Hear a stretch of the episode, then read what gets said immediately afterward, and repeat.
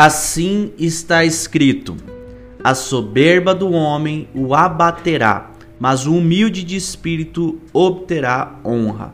Provérbios 29, 23. Agostinho diz que a humildade nos capacita a submeter-nos ao que é superior a nós. E nada é mais superior a nós do que Deus. Fazendo-nos submeter a Deus, a humildade nos exalta. Porém, a soberba, um defeito da natureza carnal, é a recusa em se submeter e a oposição ao Supremo. Consequentemente, a soberba se torna inferior. Está escrito: Tu os lançastes abaixo quando eles se exaltaram. Citação do livro da Cidade dos Anjos, de autoria do próprio Agostinho.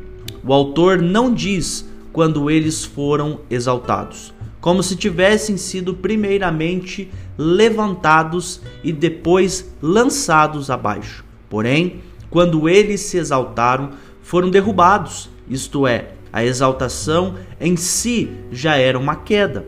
Portanto, a humildade é especialmente valiosa para a cidade de Deus.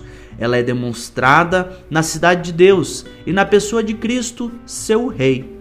Por outro lado, as Escrituras dizem que a iniquidade da soberba domina o diabo, o inimigo de Cristo.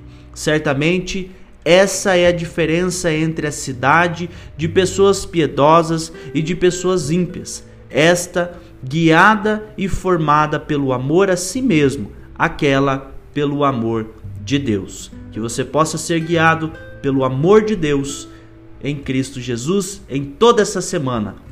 Que Deus abençoe a sua vida. Amém.